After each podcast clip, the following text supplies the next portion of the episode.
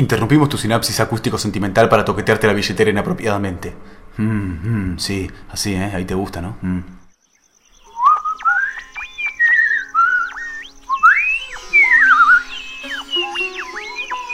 ¡Qué alegre silbas, vos!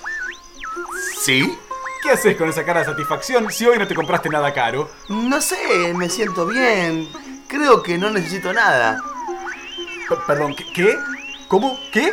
Y las cosas van bien, estoy tranquilo, en un estado de paz. Pa- Pará, pará, Hoyo, que se te vuela la bambula. ¿Hace cuánto que te pasa esto de sentirte bien? Mm, No sé, hará mm, una semana. Y decime, en esa semana, ¿qué hiciste?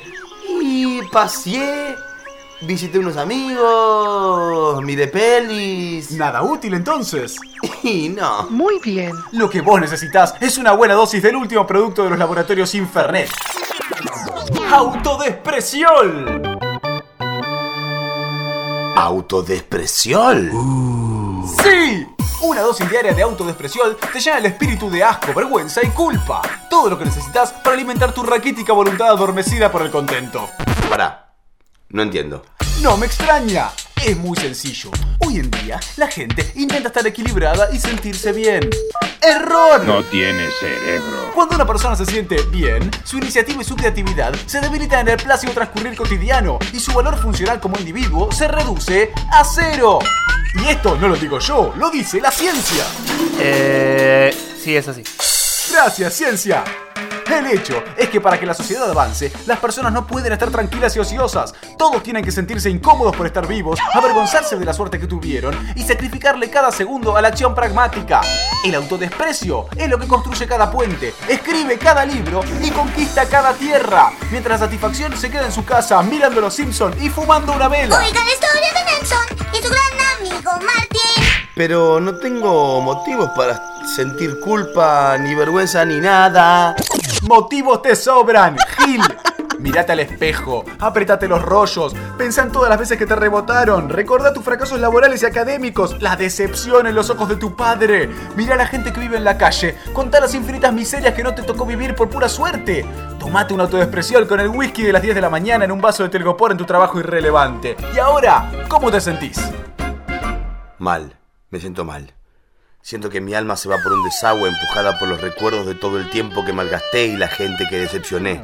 ¡Divino! ¿Y qué vas a hacer ahora? No sé, no, no, no, no puedo volver a casa. Voy a ver si puedo hacer las cestas en el trabajo, eh, o adoptar un chino, o terminar la carrera, o convertirme en alguna religión.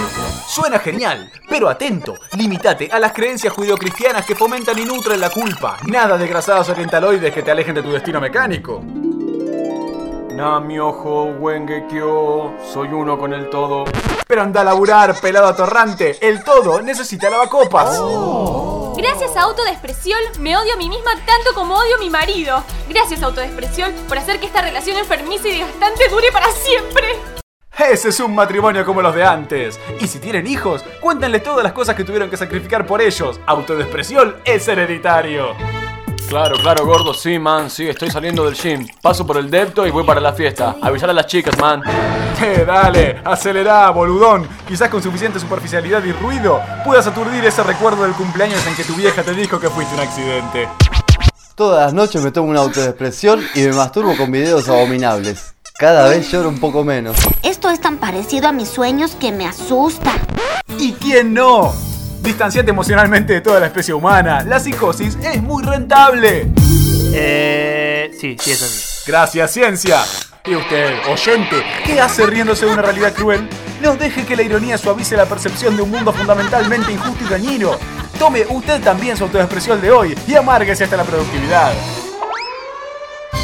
Y eso no es todo. Si pide ahora su autoexpresión de Laboratorios Infernet, le enviaremos una yoguineta rotosa, una heladera llena de sobras de roticería y una caja de falsas esperanzas para subir bien alto antes de hacerte mierda contra la miserable realidad de tu existencia inconducente. ¿Qué estás esperando, desperdicio de órganos? ¡Que te la lleve a tu casa! ¡Llame ya!